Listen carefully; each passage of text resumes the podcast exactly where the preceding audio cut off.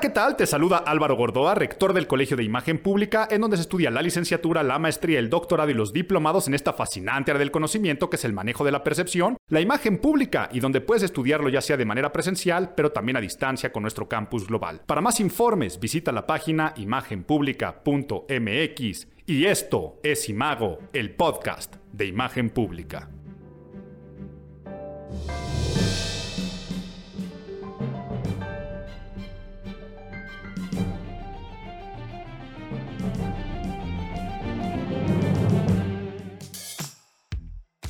Abril, abril, abril, se nos fue abril. ¿Quién me ha robado el mes de abril? Ay, no sé por qué cité esa canción, canción de Joaquín Sabina. Tengo que aceptar que nunca he sido fan de Joaquín Sabina. Como melómano puedo pensar que hay mucha poesía, mucho arte eh, detrás de sus letras, pero a ver, estoy empezando como ha estado este primer cuatrimestre del año, porque no solamente se nos fue abril, sino se nos fue ya todo. El primer cuatrimestre del año, un tercio del año, de un año que a mi parecer no ha tenido ni pies ni cabeza, como, a ver, tal vez para ti sí, pero yo en lo personal entre que seguimos en la pandemia y en el encierro, pero mientras ya empiezan las vacunas y a su vez la percepción de mucha gente es que aquí ya no pasó nada, entre que queremos regresar al trabajo pero no queremos regresar, entre que hay muchas noticias y muchos cambios, ay, no sé, pareciera que apenas va a empezar el esperanzador que lo veíamos 2021 y la realidad es que ya se fue un tercio. ¿Cómo vas con la dieta? ¿Cómo vas con el ejercicio? Con todas y tantas promesas que hiciste al comerte las uvas de fin de año.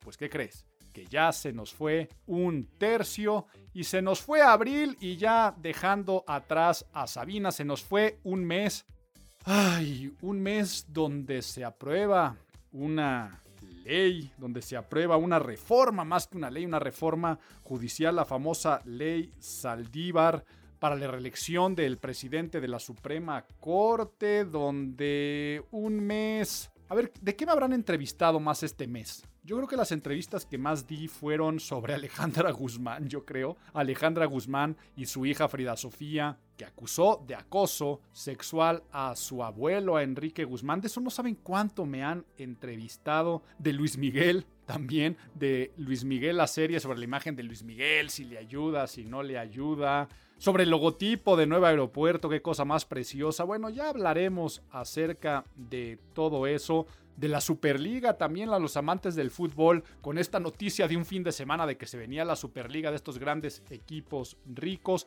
por supuesto de la cumbre climática, fue un mes de greenwashing, para que no sepa quién es el... Bueno, ¿saben qué? Es más, de entrada, vamos a ponernos nerds. Get those nerds! Nerds! Nerds! Ay, pues con este sonido de pajaritos que estamos escuchando de fondo, con estos bellos sonidos de naturaleza, vamos a bajarle un poco el acelerador porque creo que empecé un poco atropellado con este caótico mes que se nos fue y primer trimestre.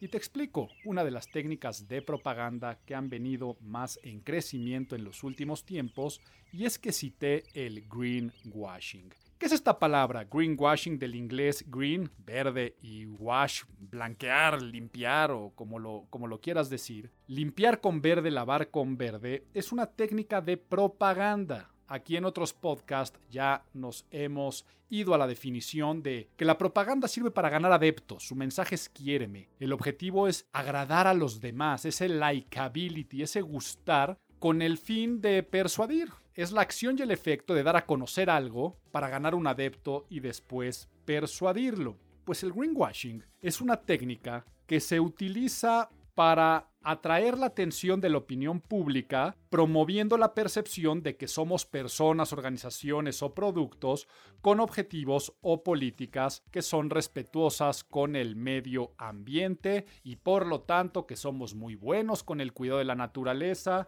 y que somos socialmente responsables. Y saqué a colación la palabra greenwashing porque pues este mes se celebró la cumbre climática y además de la cumbre climática pues coincidía con el famoso Earth El Día de la Tierra. Y digo que se vivió mucho greenwashing porque puedes ver desde todas las personas, figuras públicas, la gente que finalmente está en redes sociales, desde los que realmente tienen una preocupación por el planeta, pero tampoco los que no tienen tanto, los que han tenido el poder o lo tienen. Y yo qué sé, si te metías a las redes sociales de Barack Obama o de The Rock o este, te metías a las redes sociales de las empresas, pues todos iban a poner, a, o yo mismo, en mis redes sociales y en mis historias de Instagram, pues puse comentarios alusivos a el Día de la Tierra. Y puede ser con total sinceridad y total sensatez subirte al tren o hacerlo únicamente por imagen pública. Lo hagas por sensatez o lo hagas por imagen pública, entrarías dentro de la técnica de propaganda del greenwashing, andar mostrando que eres bueno con el medio ambiente. Pero hay otras personas que es evidente que solo lo hacen por esta propaganda. Porque es lógico que no han sido buenos con el medio ambiente o que no lo son. El, más, este, yo creo que, no quiero decir paradójico, pero sí quiero decir el más descarado que yo creo que vi en el Día de la Tierra es un tweet que pone la BP, la British Petroleum, a decir este, gracias Tierra por todo lo que nos da. Vaya, cuando de entrada haces hidrocarburos y segundo, de los grandes ecocidios, ese derrama de petróleos que tuviste alguna vez British Petroleum, pues de los que más daño le ha hecho al planeta eres y has sido tú y todavía tienes el descaro de poner esos comentarios, vaya, si yo fuera su consultor en imagen pública también se los hubiera recomendado, pero tal vez reconociendo errores, ¿no? De decir, afortunadamente la vida nos ha dado aprendizajes y hoy podemos decir gracias tierra por enseñarnos a cuidarte cada vez más. Ese tipo de comentario hubiera hecho yo y no tan descarado. Pero por supuesto en la cumbre climática. La cumbre climática, los líderes, los presidentes se reúnen a hablar acerca de las políticas que van a hacer para el cuidado del medio ambiente. Y quitando el caso yo creo que de Canadá y de Japón, quienes dieron propuestas muy puntuales y a corto plazo, el resto se fue nada más a placear y hacer greenwashing a decir qué buenos somos con el medio ambiente y las políticas, pero vistas para dentro de 20 o 30 años, diciendo el qué, pero no el cómo, y tampoco el cuándo puntualmente. Y otros se presentan a presumir los yacimientos de petróleos y las refinerías que están construyendo.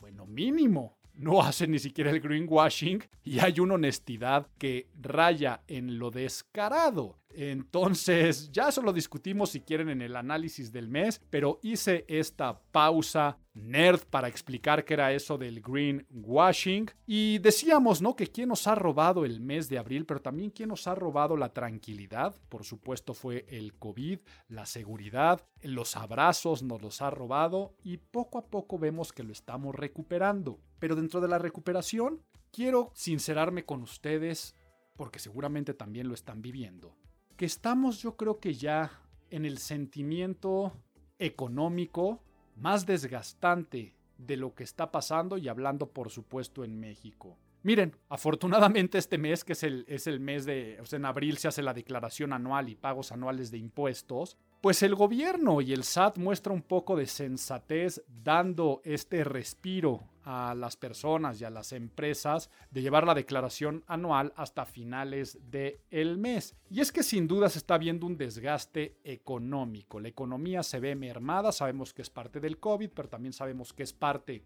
de lo que está pasando en este país, al grado, y esto es de lo que me quería sincerar, al grado que por primera vez en 20 años en el Colegio de Imagen Pública si bien afortunadamente las generaciones siguen avanzando y entrando, sí estamos viendo la solicitud de becas, financiamientos, apoyos, como muchas empresas que apoyaban con maestría a sus colaboradores han retirado algunos convenios y sobre todo personas que de último momento se han echado para atrás porque está el deseo de estudiar pero que la economía eh, no lo permite, aunque somos una institución que siempre se ha posicionado en un rango económico bastante competitivo, o sea, damos lo de las universidades top en calidad y mucho más en conocimientos, instalaciones, trato, pero un precio más bajo que las universidades top, de todas formas, tuvimos que recurrir a muchos apoyos. Es más, acérquense al Colegio de Imagen Pública, esto lo dije en el podcast del mes pasado, ya había hecho mención en algún sentido, que se están haciendo apoyos, sobre todo a nivel maestría, respetando algunos precios de algunos otros años, pero me estoy perdiendo un poco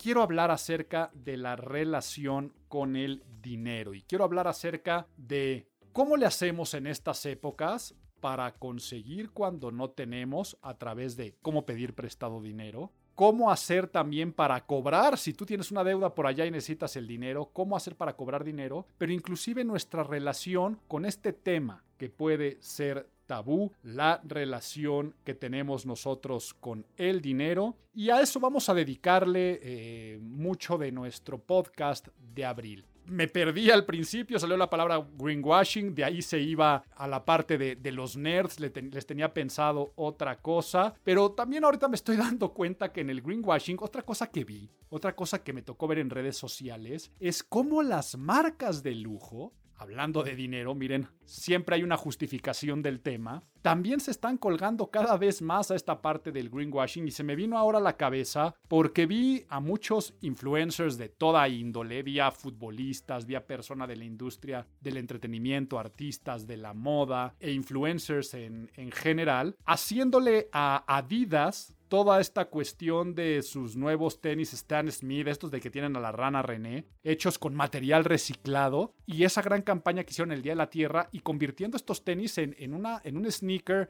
de lujo que se está cotizando y que se está haciendo cada vez más caro, y también lo vi con otro tipo de, de marcas de lujo. Entonces, creo que es prudente que en la sección de Abuelito, cuéntame un cuento, te hable un poco acerca de por qué se dan estos fenómenos y hablemos de la historia de las marcas de lujo. ¿Me cuentas un cuento? Bueno, aquí no quiero despotricar contra las marcas de lujo, de hecho no solamente las entiendo, sino hasta las aprecio y las admiro. Pero, a ver, las personas, si tú le preguntaras a uno de esos ostentosos anuncios andantes que van con la marca de moda diciendo traigo Gucci, Christian Dior, Louis Vuitton, eh, Balenciaga y lo traen en grande y lo traen exagerado y lo traen cada vez más pesado y recargado. Si tú le preguntaras a esas personas si tuvieras todo el dinero del mundo, ¿seguirías comprando esta ropa plagada de marcas y de logotipos? Seguramente te van a decir que sí, ¿no? Te van a decir, sí, claro, porque yo lo que busco es calidad. La realidad es que si tuvieran todo el dinero del mundo, a ver, quiénes, según la revista Forbes, que también sacaron su conteo este mes, quiénes son las personas más ricas del mundo, pues quedó Jeff Bezos en primer lugar, Elon Musk en segundo, Bill Gates en tercero. Pues yo no veo ni a Jeff Bezos, ni a Elon Musk, ni a Bill Gates mostrando marca, ¿no? Dime de qué presumes y te diré lo que careces. O te lo digo un poco más fuerte con la frase en inglés que dice, broke people act rich, rich people act broke. Eh, las personas, a ver cómo sería la traducción para no meterme en camisa de once varas, las personas quebradas actúan como millonarios y los millonarios actúan como si estuvieran quebrados. Las marcas de lujo al día de hoy es mucho más marketing emocional, confabulando en nuestro cerebro con las neurociencias y todo lo que es imagen pública y percepción, para que hagamos la acción más inconsciente y estúpidas de todas al vestir, que es ganar una fortuna en una prenda que no lo vale. Y, lo digo directamente, no lo vale. A ver, hay algunas excepciones. Por supuesto que existen algunos relojes con algunas maquinarias y complejidades eh, y complicaciones un poco rebuscadas, hechos de materiales preciosos, que van a decir, pues bueno, claro que lo vale. Pero en realidad, a ver, unos tenis, ¿no? Una de las marcas de lujo más sorprendentes o de las que más, nuevamente digo admiro, ¿eh? Admiro a estas marcas. Eh, Golden Goose, los tenis, ¿no? Golden Goose Superstar, esta marca italiana eh, muy reciente, creo que es de los 2000, creados en Venecia, que lo que hicieron fue hacer tenis viejos inspirados en los Converse. De hecho, hasta el logotipo es una estrella y los tenis parecen Converse un poco como ¿cómo se llaman? Ah, los Chuck Taylors. Pero sucios, descuidados, raspados, con rayones, como cuando en la escuela te los pintabas con un plumón. Pues el Golden Goose más barato te está saliendo en 600, 700 dólares y de ahí vete para arriba, ¿no? O sea, 1500 dólares unos tenis que parecen viejos, que parecen Converse viejos. Entonces, ¿lo vale? Pues la realidad es que no lo vale, pero para nuestro cerebro, claro, claro que lo vale.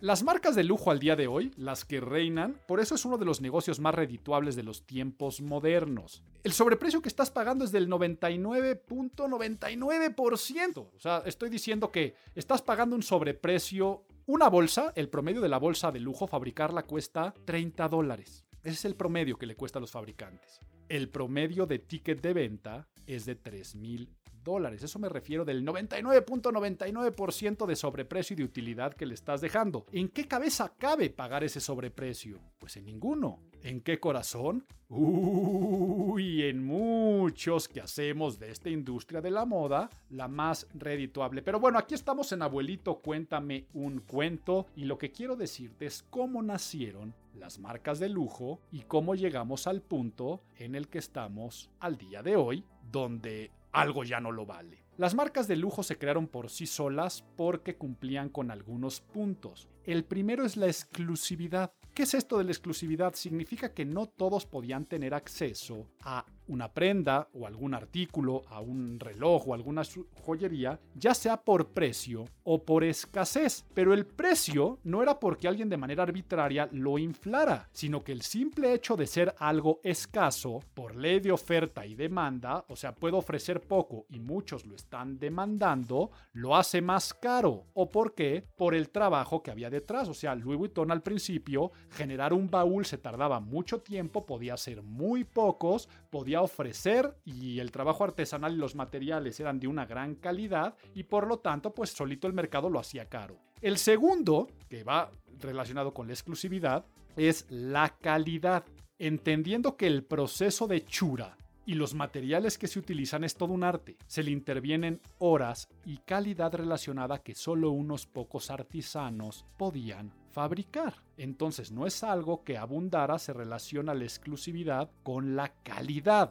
quiere decir con el esmero. Y lo tercero era la experiencia de compra, ¿no? La experiencia de compra casi siempre traducida en un trato y servicio personalizado que te hacía sentir especial. Entonces, si hablamos de una marca como Louis Vuitton, pues cumplía con las características en sus primeros equipajes. El primero es que no podía ser para todos, ya sea porque había muy pocos y por la parte de precio. Segundo, la calidad. Artesanos a mano con ciertos materiales tardaban mucho en fabricar esos baúles y después las maletas y ya después cuando las bolsas ya se empezaron a maquilar de manera diferente. Y tercero, la experiencia de compra. La experiencia de compra es que pues te hacían una entrevista, cuáles son tus necesidades, te personalizaban eh, este, lo que tú querías hacer. Entonces, ya que hablamos de relojería, imagínate una pieza de relojería de la que solo se fabricaban 10 ejemplares con estas intrincadas complicaciones, en maquinarias ensambladas a mano, en materiales preciosos, con un maestro joyero relojero, que además cuando te lo entregaba te daba la membresía para pertenecer a un club exclusivo lleno de experiencias posterior a su compra.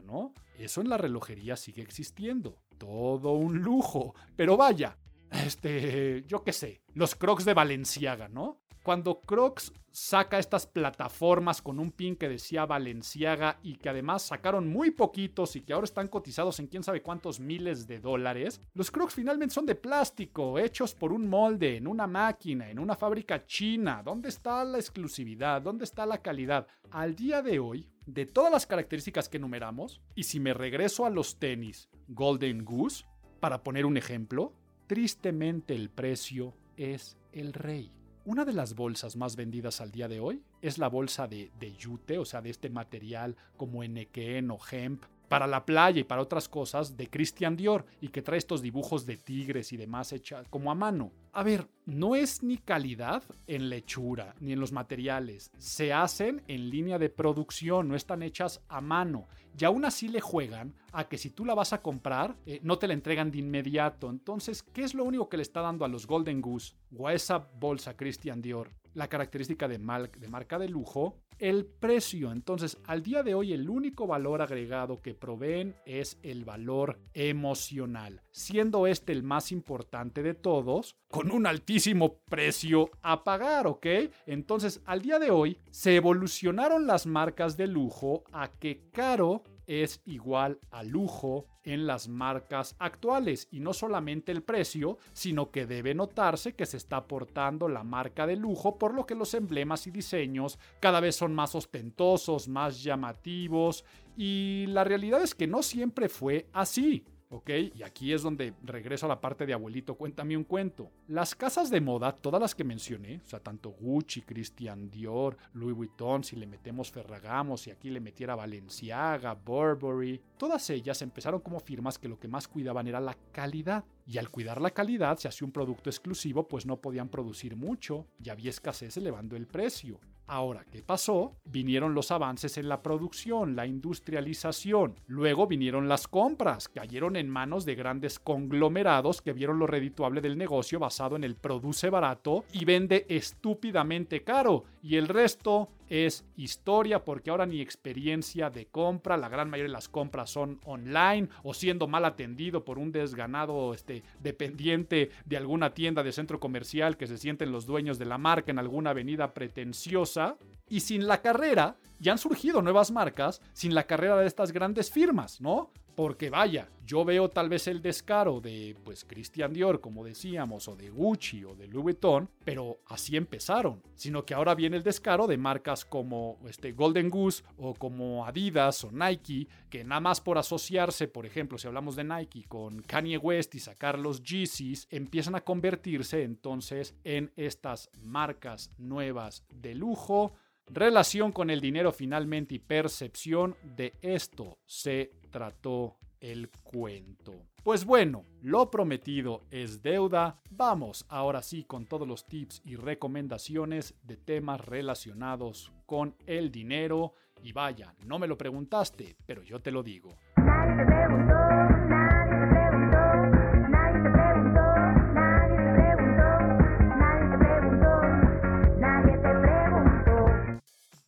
Dicen que el amor y el dinero no se pueden ocultar, por lo tanto, la relación de imagen pública y hablar de dinero, lo que tenemos que hacer es que el dinero hable por sí solo y los resultados económicos van a gritar o a silenciar la abundancia o las carencias. El dinero y la relación con el dinero, lo que tienes y la cuantificación del mismo, siempre ha sido un tema tabú. No confundas la palabra tabú con que tenga que estar prohibido o silenciado, sino que al ser tabú se tiene que tocar con cierta gracia en ciertos contextos y con ciertas personas. O sea, podríamos hacer una analogía con el sexo.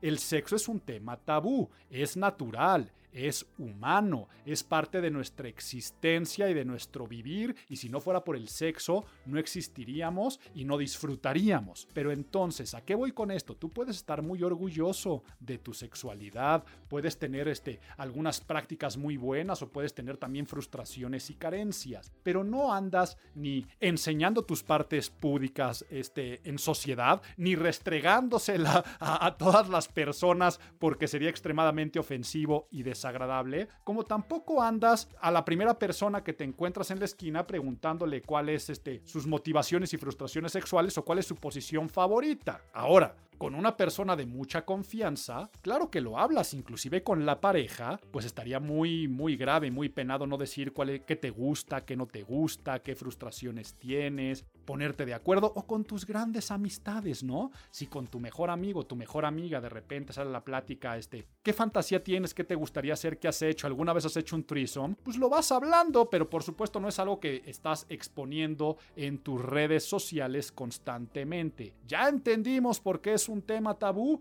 exactamente igual con el dinero. No tendrías por qué andarlo restregando en la cara de nadie, ni hablando de tus carencias, diciendo es que no tengo o que tienes mucho, ni presumiendo y posteando en tus redes sociales, ni saliendo con un megáfono gritando cuántos ceros tiene tu cuenta bancaria. Entonces, ya una vez que entendimos que es un tema tabú, lo primero que voy a dar son recomendaciones de qué hacer y sobre todo qué no hacer en relación a la temática del dinero.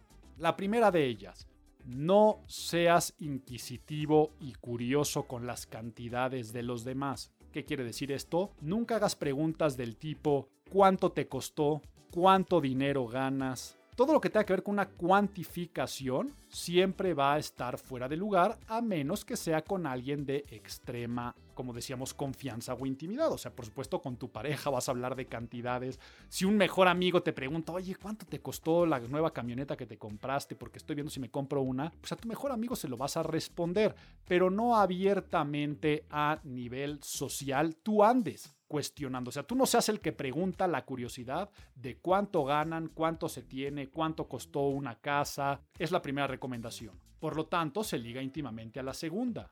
Nunca hables tú tampoco de cantidades, sobre todo cuando no te las están preguntando. ¿A qué me refiero con eso? Qué bonito reloj, sí está bonito, ¿verdad? Me costó tanto. A ver, nadie te preguntó cuánto te costaba. Y eso mismo tampoco lo andes revelando, no andes diciendo de cuánto es tu sueldo, porque normalmente se va a tomar como presunción estás presumiendo alguna cuestión, que lo que más va a hablar son de tus frustraciones y sobre todo restregarlo en cara de los demás. Y la tercera y última recomendación es no hagas juicios de valor con adjetivos que pongan una mediación y sobre todo peyorativa de cantidades de cuánto es poco o qué es mucho. A ver, te lo explico con ejemplos para que entiendas esto de cómo graduar ante una media hacia arriba y hacia abajo haciendo comentarios peyorativos. Nunca digas cosas como, no hombre, y es que esta persona, es que gana una basura, de verdad, gana una, gana una tontería, algo así como 7 mil pesos al mes. ¿A qué voy con esto? El dinero es extremadamente relativo. Y para una persona 7 mil pesos puede ser el dineral del mundo. Y para una persona 7 mil pesos puede ser una bicoca. Para alguien que es su primer empleo y que lo mantienen sus papás y que además le siguen dando una mesada y que, este, yo qué sé, y en su primer empleo le dan 7 mil pesos, pues hijo, le va a decir esto para el antro y para beber, más que voy que chuto. Ahora, para alguien que tiene este, tres hijos en edad escolar privada, pues tal vez 7 mil pesos este, van a ser este, risibles en ciertas personas. Entonces, nunca hagas comentarios que a una cantidad le vaya a poner el atributo de que si es mucho o es poco. Entonces, si tú vas a juzgar algo como caro o barato, tienes que saber con quién también lo vas a juzgar. Porque la realidad es que la percepción de lo que es caro, o sea, las cosas valen lo que cuestan y cuestan lo que valen a nivel percepción y lo decíamos en marcas y la situación de marcas de lujo hace un rato. Y esto es algo de nuestra relación con el dinero, es lo primero que tenía que dejar muy en claro. Creo que la mejor analogía la dejé con lo de el sexo, ¿no? O sea, tú tienes que pensar qué puedes hablar y qué no puedes hablar si normalmente generas esta analogía.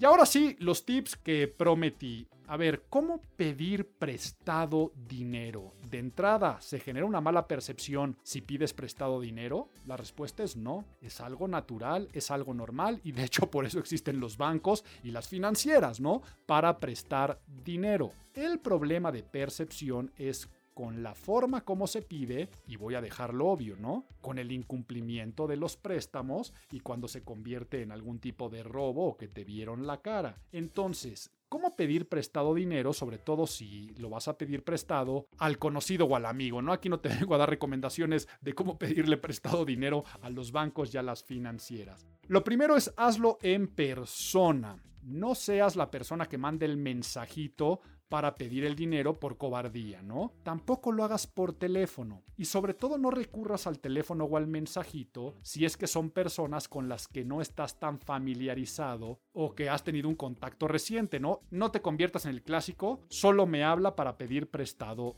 dinero. Entonces, si tú cultivas buenas relaciones interpersonales y tienes mejor networking, habrá más personas a las que les gustes y por lo tanto más proclibles que cuando quieras pedir dinero te puedan abrir las puertas. Ya una vez que vayas a elegir a la persona, primero tienes que pensar que la otra persona esté en un estado de solvencia, una persona que tú sepas y más o menos tengas una orientación que no le vas a distraer recursos y que tampoco esté pasando penurias. Por lo tanto, tendrías que ir con alguien que sepas que te puede prestar. Ya una vez que estás en esa situación, saca cita y hazlo en persona en un lugar profesional. ¿Qué es esto? Si puedes visitar una oficina, maravilloso. Pero si no puedes visitar la oficina de la contraparte, o sea, saca cita aunque sea tu mejor amigo o aunque sea este, tu papá o tu suegra o quien sea, vas a hacer entonces una cita. Y si esa persona no labora en una oficina tradicional, lo que vas a hacer es invertir. ¿A qué me refiero invertir? Te invito a tomar un café porque hay algo que quiero hablar. Entonces tienes esta cortesía. Oye Álvaro, es que no tengo dinero. Pues bueno, invitas el cafecito en tu casa o en algún otro lugar, pero hazlo siempre en persona, que se vea algo totalmente profesional para que el siguiente punto siempre trátalo como algo alejado a la amistad y plantealo como una oportunidad. Entonces le puedes hablar a ese amigo o amiga, decir, oye, quiero verte en persona porque quiero proponerte algo que te puede interesar mientras me ayudas. Ya una vez que estás con la persona a nivel este, físico, le dices, mira, saqué esta cita para hablar contigo y de entrada te lo digo separando 100% nuestra amistad, donde no existe ningún compromiso porque tú seas mi suegro, suegra, papá, mi amigo, sino que pensé en ti porque creo que también puedes sacar un beneficio si tú me ayudas para después no victimizarse.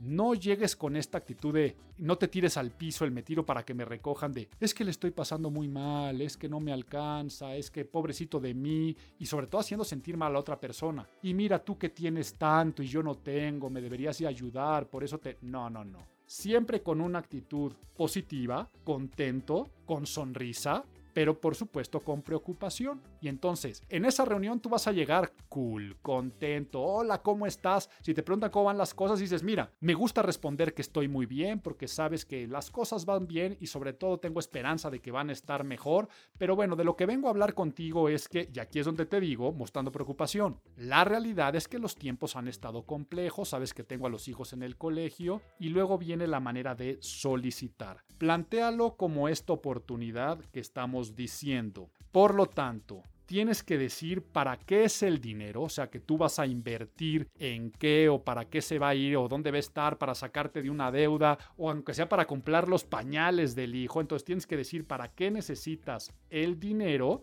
y luego tienes que planteárselo a la otra persona como un negocio de mi desgracia, tú vas a hacer negocio. Por lo tanto, vas a presentar, así como lo que en las empresas y en el sector financiero se conoce como un business plan, vas a total solicitar un préstamo con un plan de inversión. Entonces, lo que vas a decir, no vas a decir, pues a ver si me puedes prestar algo. No, no, no. Vas a ir con la cantidad. Y mira, lo que solicito de ti porque estaba pensando ir a alguna financiera o a algún banco, pero la verdad es que son muy usureros y no quiero meterme en todo el trámite de solicitar un crédito y demás. Por lo tanto, pensé en ti que si tú, mira, aquí está el siguiente plan. Lo que necesito es tanto. Entonces tú dices, necesito 10 mil pesos o 100 mil pesos o yo que sé, o mil pesos, lo que necesites, ¿no? Necesito 10 mil pesos. Pero lo, yo lo que estoy ofreciendo es un plan de pagos en tres meses en el cual el primer pago sería tal día, el segundo sería tal día y el tercer pago sería tal día.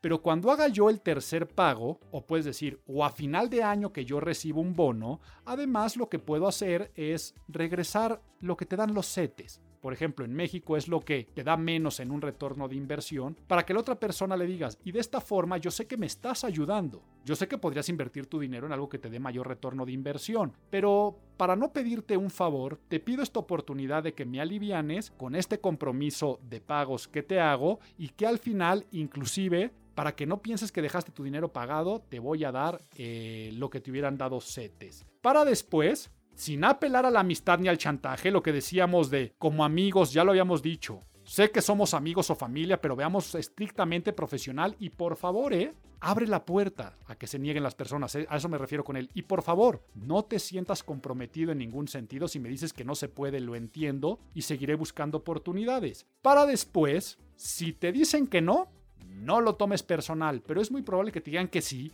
y que te digan, ay Álvaro, no seas payaso, ¿cómo crees que te voy a prestar con intereses? Con lo de los planes de pagos que me estás diciendo, este, me doy más que, que satisfecho. Y por supuesto después, cumple con lo que prometiste. Sé muy puntual en los pagos que prometiste y cuando venga el último pago, además, da un detalle.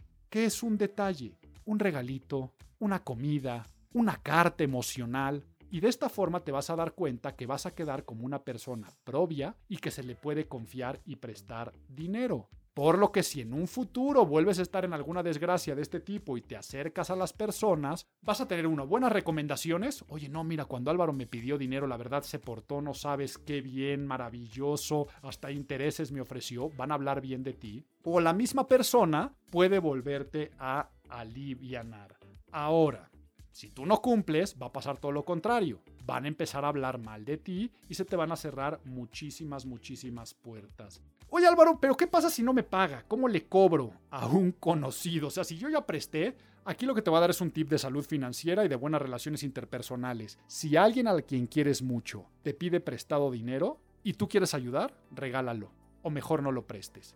Quiere decir, mételo a fondo perdido o que si lo prestas y la otra persona no te paga o se atrasa, tú no vas a estar cobrando. Entonces, por eso mejor ten la política de no prestar dinero a familiares y amigos, pero cada quien hace lo que quiera. Porque, por ejemplo, si ya prestaste y no te pagan, entonces vete al proverbio árabe que dice, si te debo un peso tengo un problema, pero si te debo dos, el problema es tuyo.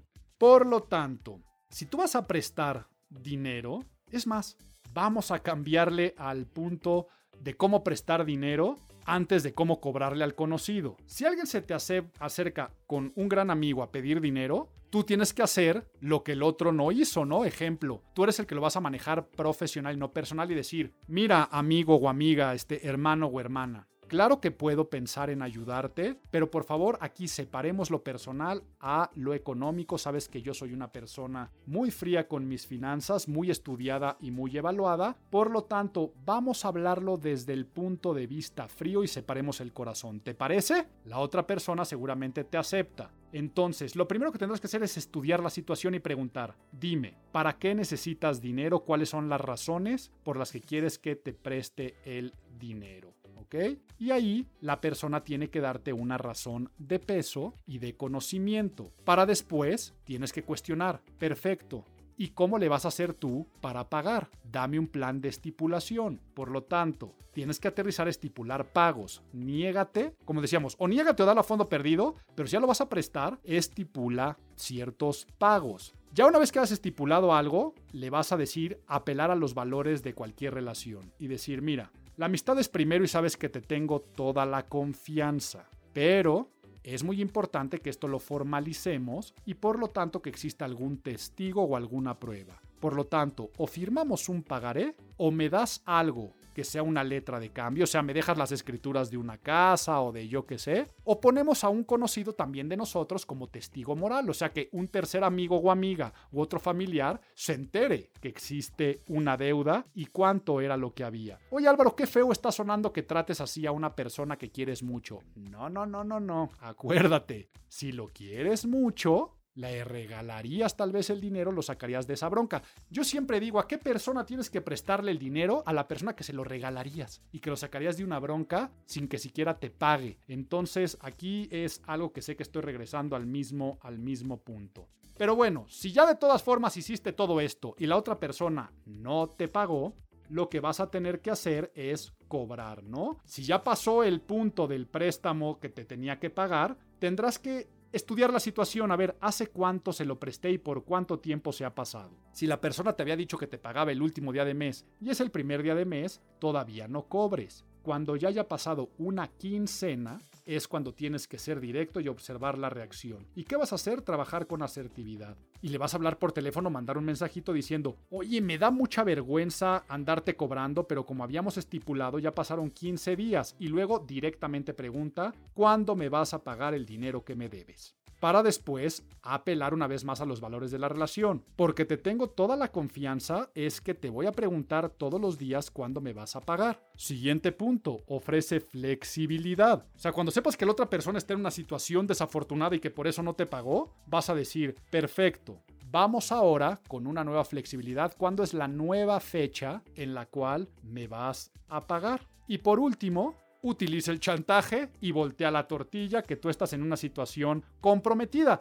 Que de hecho, seguramente también has de estar pensando, Álvaro, ¿y cómo me niego mejor a estas personas a pedirles el dinero? La primera, ya te la dije, ten una política de cero préstamos a amistad. O sea, siempre tú di, mira, tengo una política de no préstamos a familiares y amigos, y le tendrás que decir algo como, entiendo la situación difícil por la que estás pasando y créeme que por lo mucho que te quiero me duele, pero en lo personal y por experiencias anteriores, no hago préstamos a amigos por situaciones malas que he tenido. Espero que lo entiendas, pero ya llegué a esa política, entonces déjame ver de qué otra forma te puedo ayudar. Dime, ¿de qué otra forma te puedo ayudar que no sea prestándote dinero? El otro va a decir, no, pues yo por lo que venía era por lana, pero ni hablar. Esa es la primera. Segundo punto, victimízate. O sea, si una persona dice, le estoy pasando mal y no tengo dinero, también puedes decir, te puedo entender perfecto porque yo estoy igual que tú. Los tiempos han estado difíciles. Y mira, claro que tú ves que yo tengo aquí el empleo, la casa grande, o el coche, o todo este tipo de... Tú puedes decir cualquier cosa. Pero de momento tengo todos los recursos comprometidos. Aquí es donde está el secreto. Para que nunca te puedan decir, claro que sí tienes dinero, tengo todos los recursos comprometidos en pagos de créditos, hipotecas, inclusive hice un préstamo a otra persona. Acabo de invertir en un negocio donde me descapitalicé. Mira, lo tengo invertido en otros proyectos y de momento no tengo flujo de dinero y de efectivo. Y me apena muchísimo, pero te lo digo, yo también estoy pasando estos momentos donde el dinero no está circulando. Si te vas a negar, niégate y no des largas. O sea, no digas cosas de dejar la puerta abierta, decir, mira, es que este mes no puedo, pero búscame el siguiente mes, ¿ok? Nunca hagas comentarios, evita el más adelante. Decíamos hace un rato, ¿no? Tú vas a preguntar por qué necesitas el dinero y para qué lo vas a usar. Y luego, una forma de negarse es por la circunstancia, ¿no? Tal vez una persona te dice, es que no me alcanza ni para pagarle los pañales al bebé, como decía hace un rato, por lo que voy a usar por esto. Mejor entonces ofrécete a comprar los pañales en vez de darle el dinero, porque muchas veces la gente cercana recurre a estos chantajes de ¿no? Es que fíjate que he pagado el mínimo de mis tarjetas de crédito durante tantos años y entonces este eh, la verdad para eso voy a usar el dinero y la realidad es que luego lo gastan para irse a un viaje y siguen pagando el mínimo de la tarjeta. Entonces lo que tendrás que apelar es, mira, la realidad es que lo mejor que puedo hacer por ti es ayudarte a negociar tu deuda con el banco y poder yo pagarle directamente al banco y sería el préstamo que te haría, no te daría a ti el dinero y sobre todo tú un compromiso de tener una mejor salud financiera. Eso abre los ojos a, a mucha gente para que no abusen de tu nobleza y que por supuesto nunca te vayan a estafar o a ver la cara de que cada vez que te pido me prestas y como ya sé que no me cobras porque eres mi amigo, pues yo seguiré abusando. Vaya, hablando de abusos, creo que me lancé a hablar, no sé si de más, pero espero que te haya interesado y te haya ayudado un poco con el tema de imagen pública con el dinero. Pero vámonos así con el análisis del mes.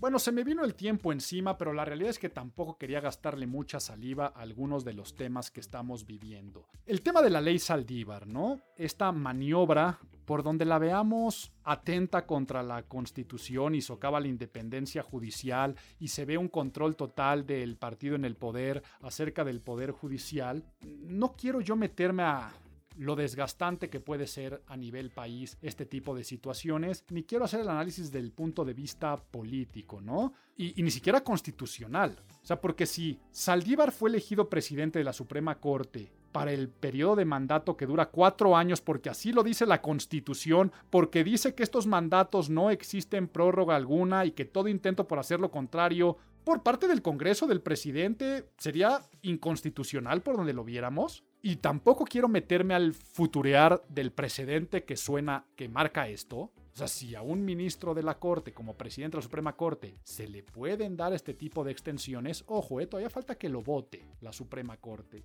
Pero pues ahí los votos y los dados sabemos que pueden estar ya cargados. Pero todavía le falta la historia. Y como les digo, si nos ponemos a futurear, pues eso muestra cualquier extensión de otro de los poderes, y uno de ellos el Ejecutivo. Pero yo no quiero meterme a esos terrenos macabros de este, la suposición ni tampoco soy adivino para ver el futuro de ninguna índole, yo aquí analizo imagen pública y dentro de los tres poderes, si uno de ellos estaba un poco más limpio en temas de imagen pública era el poder judicial y sobre todo en manos de los y las ministros de la Suprema Corte de Justicia. Siempre fueron de los puestos más nobles, venerables y respetables por su parte de imparcialidad y por ser muy objetivos en las tomas de decisiones. Y estamos viendo que en este sexenio pues está perdiendo la credibilidad y ya se perdió. O sea, la realidad es que ya el golpe a la imagen pública está hecho porque el ministro Saldívar lo que tuvo que haber hecho es pues agradecer la intención del presidente, ¿no? O sea, finalmente lo que tuvo que haber dicho es agradecer amablemente los elogios que tanto le ha hecho el presidente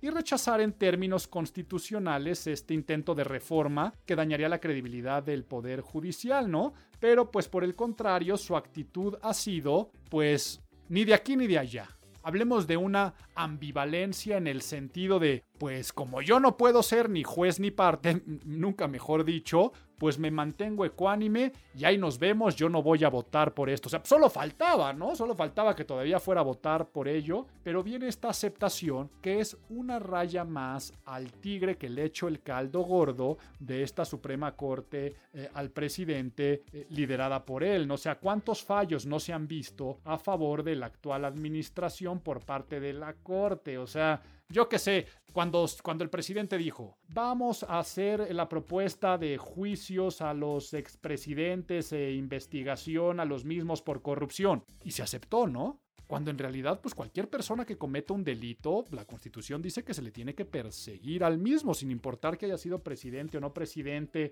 o yo qué sé, ¿no? Cuando se le dio este a Evo Morales, este, en la, en la Embajada de México, asilo. Ya no quiero, te digo, no le quiero gastar demasiada saliva porque aquí nada más hablamos de imagen pública y vaya descalabro a la imagen pública de la Suprema Corte. Del cambio climático. Que nuestro presidente se haya parado en la cumbre climática a hablar acerca de los yacimientos, mientras todos hablaban de energías limpias, podríamos pensar que afecta a la imagen del presidente, ¿no? La realidad es que afecta a la imagen pública del país, ¿no? Se nos ve como un país que en vez de dar pasos para adelante estamos dando pasos para atrás. Pero a la imagen del presidente, pues la realidad es que está siendo coherente con sus discursos y con sus políticas. Él nunca ha negado que están apostándole a la refinería y a la explotación de los yacimientos. Entonces, pues finalmente a mí se me hubiera hecho peor que el presidente saliera a hacer greenwashing y a decir, este, somos un país comprometido con las energías renovables. Entonces,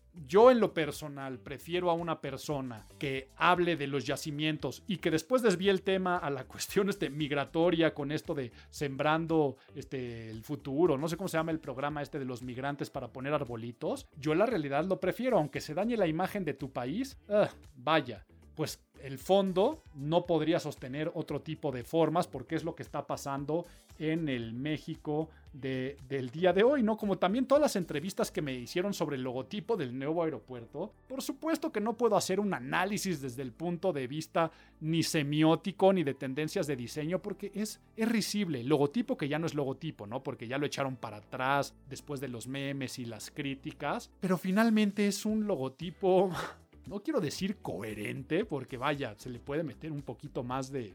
O sea, la, pobreza y la austeridad no, no este, justifican lo mal hecho, pero el señor presidente sale a decir pues, que querían que gastáramos el dinero como lo hacían las anteriores administraciones, que se gastaban miles de millones de pesos del pueblo en ese tipo de cosas. Esas cosas no son importantes. Vaya, claro que son importantes, sabemos la imagen visual y la importancia que pueden llegar a tener y la dignidad que se le tiene que dar, pero la realidad es que ese logotipo con el mamut y con... Ay, vaya, vaya, vaya, es una, es una belleza, pero nuevamente desde el punto de vista de imagen pública, el que es adepto del actual presidente, el que va este, o pretende seguir votando por el partido que esté en el poder.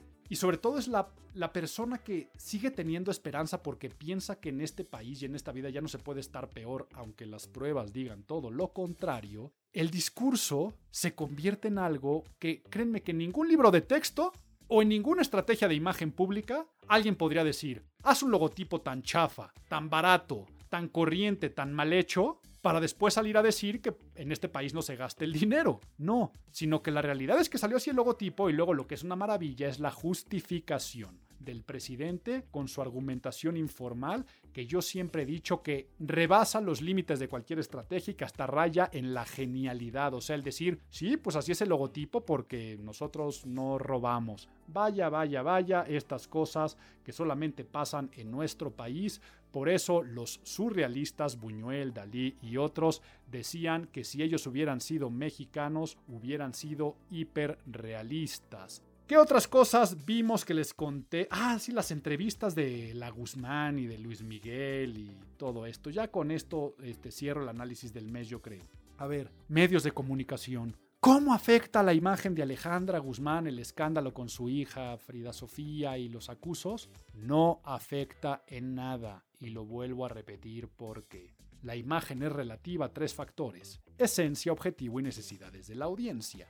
El producto Alejandra Guzmán en esencia es así, escandaloso, rebelde, problemático. Por lo tanto, estar metida en el escándalo una raya más al tigre nuevamente de una imagen pública que caer en el escándalo es coherente. Y así sabemos que es con todo el clan, ¿eh? con todo el clan este Pinal y la gente que los rodea, sabemos que viven más en la infamia que en la fama. ¿Qué es esto? Se habla más de ellos por sus problemas con la ley, sus relaciones sentimentales, sus problemas legales, que si es la hija de fulanita o de menganita, que si ya se peleó con el papá, que si ya se vieron, que si ya metieron a alguien a la cárcel, que si uno ya se murió, que si uno todo este tipo de rollos que han relacionado a este clan y a esta dinastía del sector del entretenimiento en México, pues finalmente esa infamia a ellos les ayuda. Sí, claro que Alejandra Guzmán le traerá problemas seguramente pues de salud mental o psicológicos porque nadie le gusta pelearse con su hijo.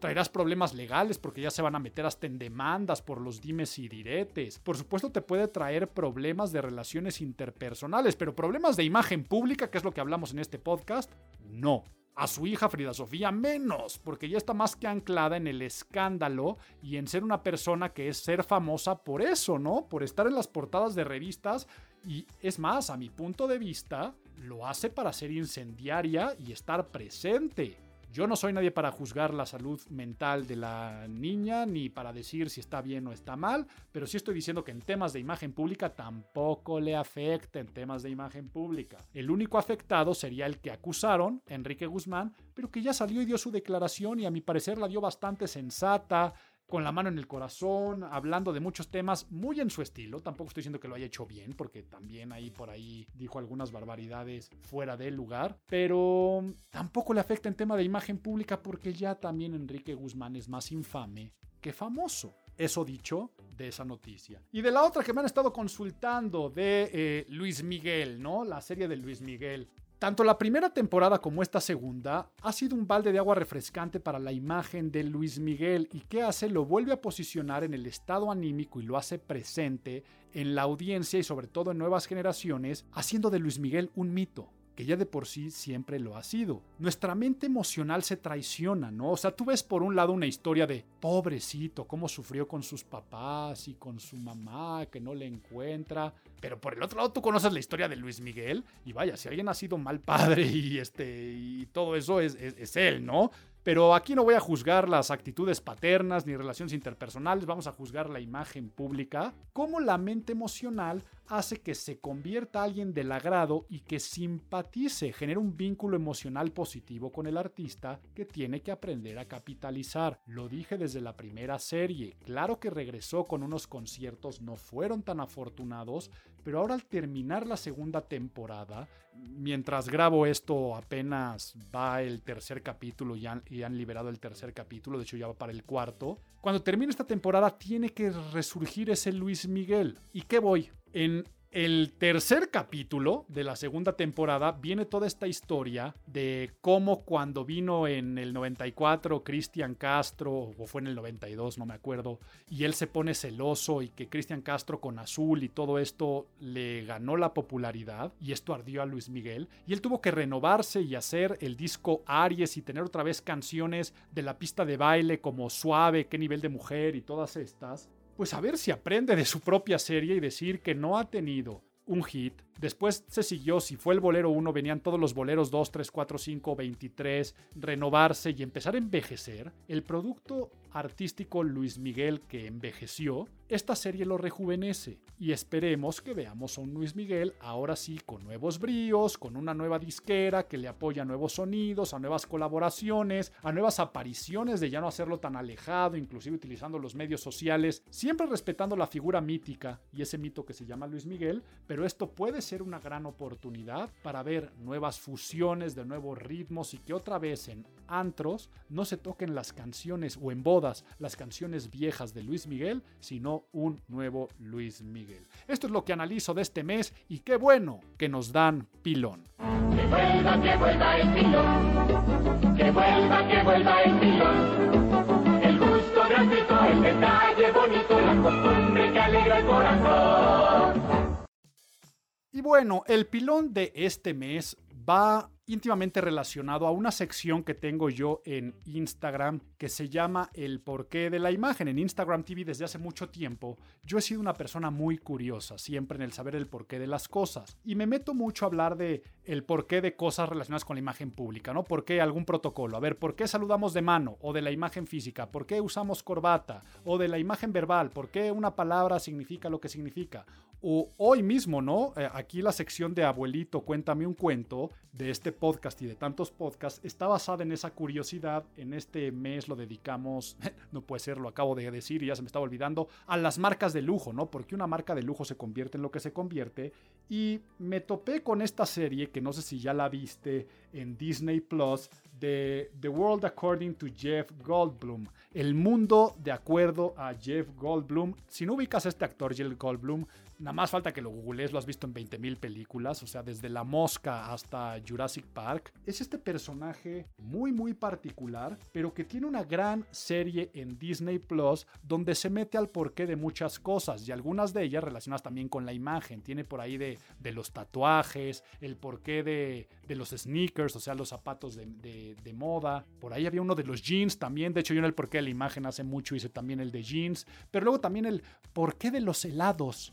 Ah, también creo que había uno de porqué del maquillaje. El porqué de los videojuegos. Y entonces, para todos aquellos que somos curiosos y sobre todo conocer a este personaje tan característico y que te cae muy muy bien, les recomiendo esa serie en Disney Plus, El Mundo según Jeff Goldblum. Y de esto se trató Imago de Abril, el podcast de imagen pública. Que tengas un buen inicio del segundo cuatrimestre. Nos vemos a finales del próximo mes. Bye bye.